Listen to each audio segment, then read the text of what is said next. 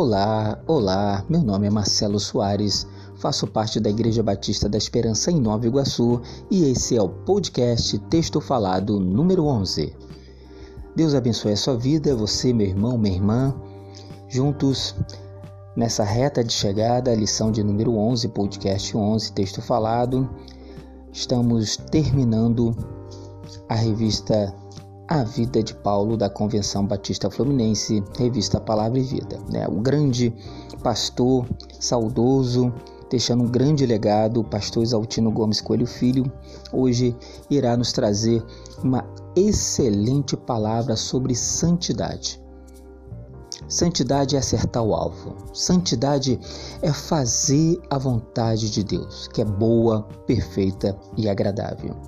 E o pastor Isaltino vai abordar em cima do texto de Romanos capítulo 12 o tema Uma contracultura no mundo perdido. Antes de começar, antes de eu ler as contribuições do pastor Isaltino para esta lição e os textos bíblicos, eu gostaria de orar com você. Pai, em nome de Jesus, abençoe cada ouvinte do podcast da Igreja Batista da Esperança em Nova Iguaçu, quer seja ele da igreja ou não, ó Deus, abençoe. Se essa pessoa está precisando de uma cura, cure, Deus. Liberte, transforme, salve vidas. Através da tua palavra, através do seu ensino através da presença do teu Santo Espírito. Muito obrigado, Deus, por esse privilégio de ser um porta-voz da tua palavra através dessa ferramenta poderosa que é o texto falado. Muito obrigado. Que Deus abençoe a nossa igreja, as igrejas espalhadas não só no Brasil, mas no mundo todo. Abençoe, ó Deus no nome de Jesus. Amém. Uma contracultura no mundo perdido. John Stott, um dos seus livros, chamou o evangelho de contracultura.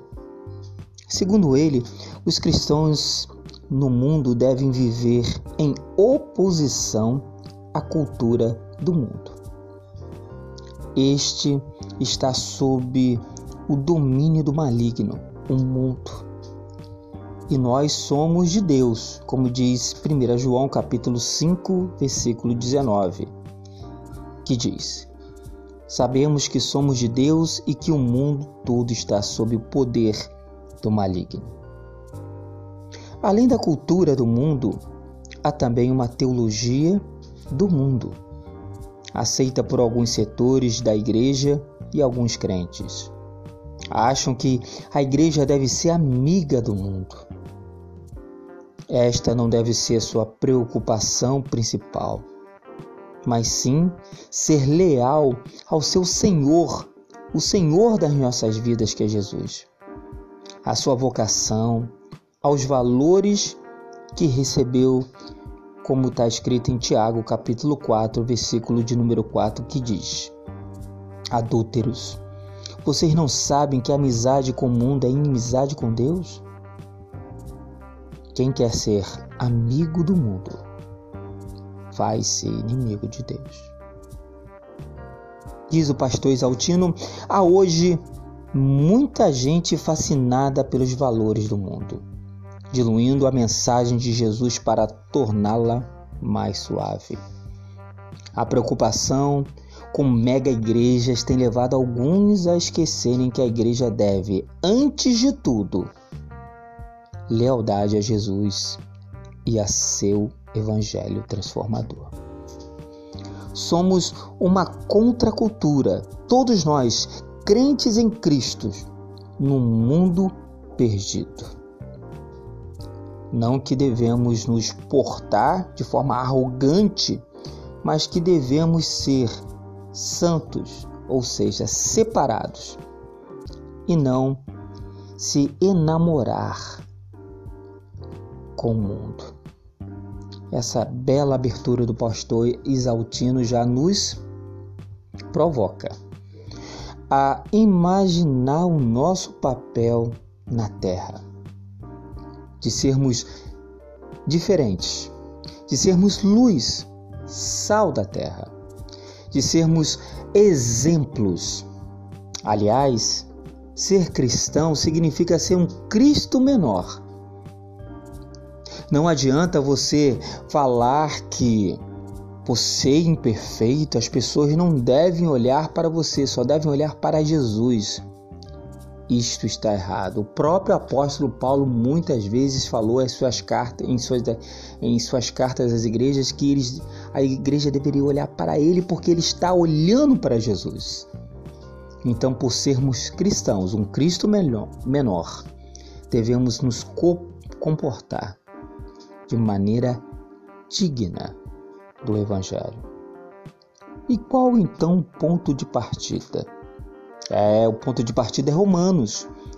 O pastor Exaltino, no seu primeiro ponto, diz: Por partamos então de Romanos capítulo 12, versículos 1 e 2, que diz: Rogo-vos, pois, irmãos, pela compaixão de Deus, que apresenteis os vossos corpos em sacrifício vivo, santo e agradável a Deus, que é o vosso culto racional.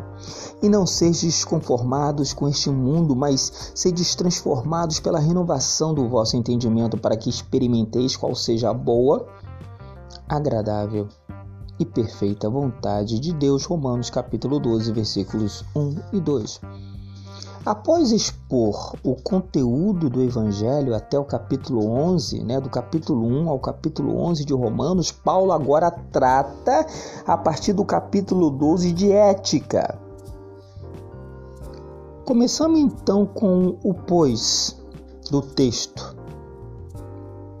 que é uma partícula conclusiva, segundo o grego, com o sentido de portanto o que se segue é consequência do anterior. Por tudo que foi dito, o conteúdo do Evangelho deve viver de uma maneira digna.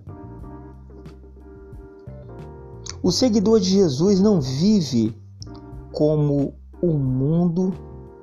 O seguidor de Jesus não vive como o mundo sem Jesus vive. Efésios capítulo de número 4, a partir do versículos 18 e 19, na nova linguagem de hoje, diz: E a mente deles está na escuridão. Eles não têm parte na vida que Deus dá, porque são completamente ignorantes e teimosos. Eles perderam toda a vergonha e se entregaram totalmente aos vícios, diz o apóstolo Paulo à igreja de Éfeso. Eles não têm nenhum controle e fazem todo tipo de coisas indecentes. Isto é o mundo. O cristão deve se apresentar-se a Deus e não se amoldar ao mundo, como diz o versículo 2 do, de Romanos 12. Né? Quando ele fala não vos conformeis, significa não tomar a forma do mundo, o cristão não é massa de bolo que toma a forma de onde se posta essa massa. O cristão, ele é do Senhor. Ele deve ser luz. Devemos apresentar nossos corpos como um ato de culto a Deus o pastor Exaltino que o grego é somata, que significa mais que a parte física.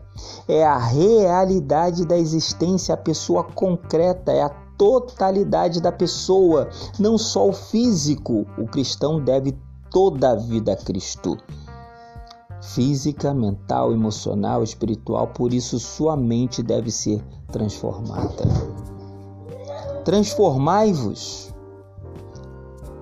de onde vem essa palavra, que passa então para um outro estágio. A transformação, ele exemplifica essa palavra como se fosse uma largata que se transforma em borboleta. Eis o ponto de partida. Cremos em Jesus, assumimos o compromisso de uma vida santa. A ética segue a fé. Quem crê rompeu com o passado. O crente em Jesus não é massa de manobra. Ele ousa nadar contra a correnteza. No ponto 2, o pastor Exaltino fala como o Novo Testamento então vê o mundo. Precisamos recuperar a visão bíblica da vida. Muitos crentes são moldados pela mídia e têm uma visão romântica do mundo. Outros crentes amam o mundo. A igreja contemporânea é uma igreja que é mundana. Até os critérios para avaliar uma igreja são mundanos e não bíblicos. A arquitetura do templo, o volume de, o volume de entradas, o nível social dos membros. O critério deveria ser quem é quanto de Cristo ela exibe ao mundo. Como o Novo Testamento vê o mundo, não com não os cosmos ou as pessoas que Deus amou, mas o mundo. Não é um olhar positivo, somos filhos de Deus no meio de uma geração corrompida. Filipenses capítulo de número 2, versículo de número 15, que diz: "Para que sejais irrepreensíveis e sinceros, filhos de Deus, inculpáveis no meio de uma geração corrompida e perversa, entre a qual resplandeceis como astros no mundo." A Igreja de Jesus não pode ser moldada pelo mundo, nem ceder aos seus apelos. A conversa de igrejas amigas do mundo é muito perigosa, diz aqui o pastor Exaltino.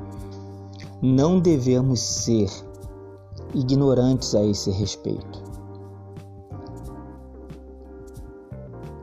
Chamar alguém, aí ele fala uma coisa aqui interessante a respeito da desse contexto que ele tem trabalhado durante esse, essa revista, das pessoas que são legalistas, fundamentalistas. Chamar alguém de legalista e fundamentalista é obra de quem não tem argumento, isto é, santidade. O padrão de vida para a igreja está no Novo Testamento não em pesquisas de opinião ou em planos de marqueteiros eclesiásticos. Ela deve ser santa, não bajuladora de pecadores. Colossenses capítulo de número 1, versículos 10 a 12, Paulo diz que é assim que devemos viver.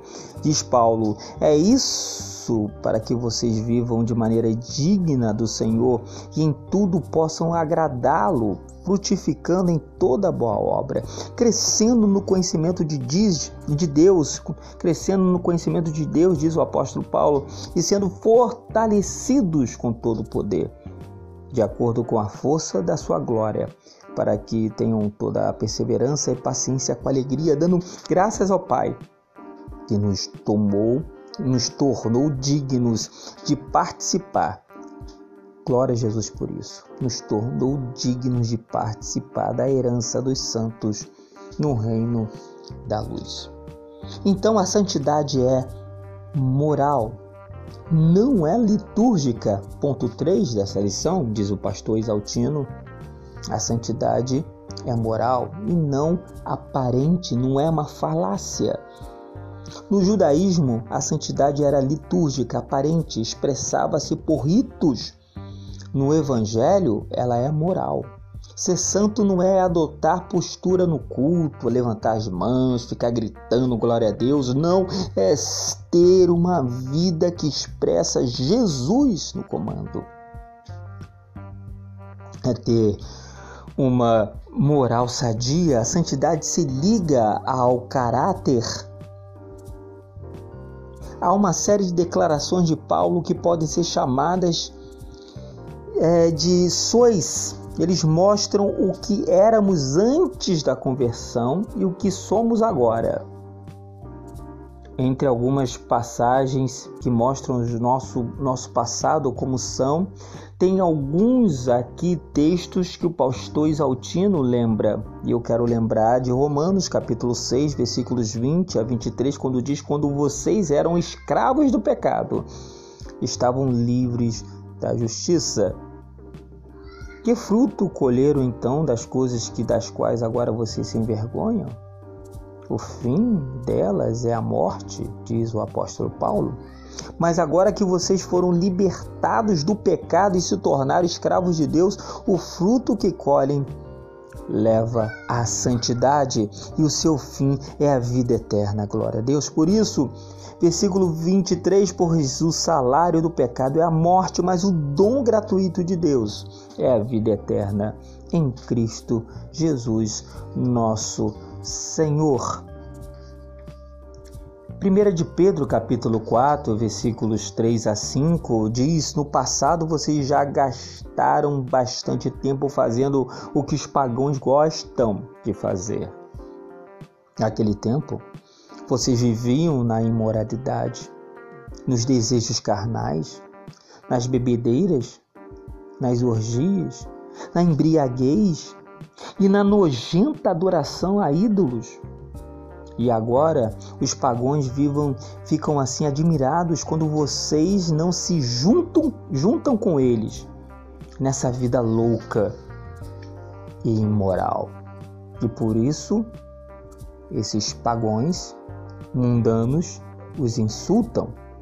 Porém, eles vão ter de prestar contas a Deus, que está pronto para julgar os vivos e os mortos, 1 de Pedro 4, do versículo 3 ao versículo 5. O exame dessas passagens mostra que a conversão é um divisor de águas na vida moral da pessoa. Mudou seu destino final de inferno para o céu, mudou sua vida aqui na terra. Seus valores mudaram. Quem aceita Cristo, isso é importante, meu irmão, Grave isso. Quem aceita a Cristo tem um novo jeito de viver. O comportamento do mundo não é sadio. Podemos nos acostumar com adúlteros, com roubo, com homossexualismo, com a, a violência, porque a mídia despeja essas coisas nas nossas casas e às vezes deixa a gente anestesiados. Mas elas são pecado. Exclamação a que o pastor Exaltino coloca. Mesmo que as leis humanas as aterrorizem e punam quem as combatam, elas são pecado. A Bíblia diz que são pecado. A santidade é moral, então, não é gestual, como levantar as mãos ou de volume nos cânticos, santidade é caráter, de acordo com o padrão bíblico. No último ponto, o pastor Exaltino fala que a santidade é relacional, não mística. É um relacionamento com Deus. Relacionamento diário. Porque vivemos num mundo altamente individualista na cultura atual, chamada de pós-moderna, prevalece o indivíduo sobre o coletivo. Somos uma sociedade fragmentada em que cada um busca o seu interesse. Um mundo mesquinho. A igreja, a igreja é uma comunidade e não um bando de solitários. Diz aqui o pastor Exaltino. Deus faz que os solitários vivam em família. Isto é, acontece na igreja, somos postos como família para nos relacionar uns com os outros. Na igreja, nos agrupamos como pessoas para exercitarmos a fé, aprendemos uns dos outros, aperfeiçoamos uns aos outros e recebemos força para vivermos no mundo. Vivemos um grupo Vivemos em grupo, exercemos a fé em grupo e vivemos no mundo como cristãos. A vida cristã não é vida no poleiro, mas bondade nas relações. Efésios 4, 32 diz: Antes sedes um para com os outros benignos, misericordiosos, perdoando-vos uns aos outros, como Deus vos perdoou em Cristo. O amor cristão não busca seus próprios interesses. 1 Coríntios capítulo 13, versículo 5 diz: Não maltrata, não procure seus interesses, não se ira facilmente e não guarda rancor, aquele belo capítulo que fala sobre o amor. Volta-se para a vida cristã, volta-se para os outros. A igreja de Jerusalém demonstra isso, os crentes devem ter vidas entrelaçadas, sendo responsáveis um pelos outros. Como se vê em 2 Coríntios capítulo de número 8, dos versículos 1 ao 5, que diz: Agora, irmãos, queremos que vocês tomem conhecimento da graça que Deus concedeu às igrejas de Macedônia. No meio das mais severas tribulações, a grande alegria, a extrema pobreza deles transbordaram em rica generosidade, um ajudando o outro de forma generosa, pois, pois dou testemunho, diz o apóstolo Paulo, de que eles deram tudo quanto podiam e até além do que podiam dar, por iniciativa própria, não por obrigação por amor. Eles nos suplicaram insistentemente o privilégio de participar da assistência aos santos. E não somente fizeram o que esperávamos, mas entregaram-se primeiramente a si mesmo ao Senhor e depois a nós pela vontade de Deus. 2 Coríntios 8, dos versículos 1 ao 5.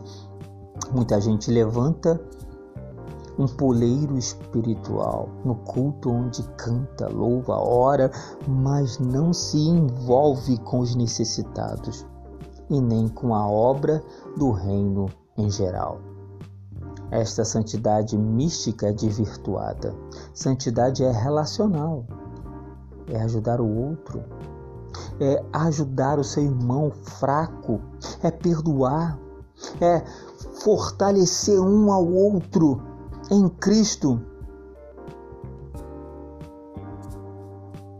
Quando saímos do culto fortalecidos pela comunhão com Deus e com os irmãos, vamos ao mundo testemunhar nossa fé. O caráter cristão, prova da nossa fé, se vê em nossas relações. Aleluia. Eu quero repetir isso porque esta é uma verdade que eu creio bíblica, que é transformadora e que simboliza a igreja de Jesus aqui na terra. O caráter cristão prova da nossa fé. Se vê em nossas relações. Amém, Senhor. Mostra misericórdia apoio aos fracos, como diz Romanos capítulo 15, versículo 1, mas nós que somos fortes devemos suportar as fraquezas dos fracos e não agradar a nós mesmos. 1 Tessalonicenses capítulo 5, versículo 14 diz: Exortamos vocês, irmãos, a que advirtam os ociosos, confortem os desanimados, auxiliem os fracos. Sejam pacientes para com todos. É melhor ser ingênuo e ultrapassado que ser cruel e frio como o mundo. Pois Deus olha cada um de nós, o nosso coração. Que Deus abençoe a sua vida e te faça entender que somos diferentes. Estamos num mundo para ser santos, separados. E esse separado não é de boca, não é roupa, não é fala, não é o canto, é a vida transformada, regenerada pelo Senhor Jesus Cristo. E se você ainda não foi, a minha oração é que Deus te toque neste momento pelo teu Espírito e te faça entender que Ele não está aqui para te julgar, Ele está aqui para te amar, te chama, meu filho, vem para mim, que eu quero te fazer um vaso novo. Basta você, com seu coração, dizer: Ah, Pai, eu quero ser, ó Senhor amado, como um vaso nas mãos do oleiro. Quebra minha vida e faça de novo. Eu quero ser um vaso novo, como diz aquela bela canção, antiga canção, Vaso do Olheiro. Para pensar e agir. Não estamos em guerra com o mundo, mas não devemos amá-lo ou cortejá-lo. Nosso amor é a Deus. A solidariedade é uma das marcas da fé cristã, a generosidade. Sem ela, há apenas conversa oca, só falácia. A santidade não são palavras, são atitudes e gestos. E o mundo e é e o que o mundo precisa ver através das nossas vidas. Que Deus abençoe a sua vida e que você seja um exemplo de cristão, de luz, de sal, aonde quer que você esteja. Que Deus abençoe a Convenção Batista Fluminense e que ela continue nos abençoando com textos tão maravilhosos como este, transformadores e impactantes como este do pastor Exaltino. Até o nosso próximo podcast e bem no ar. Forte abraço.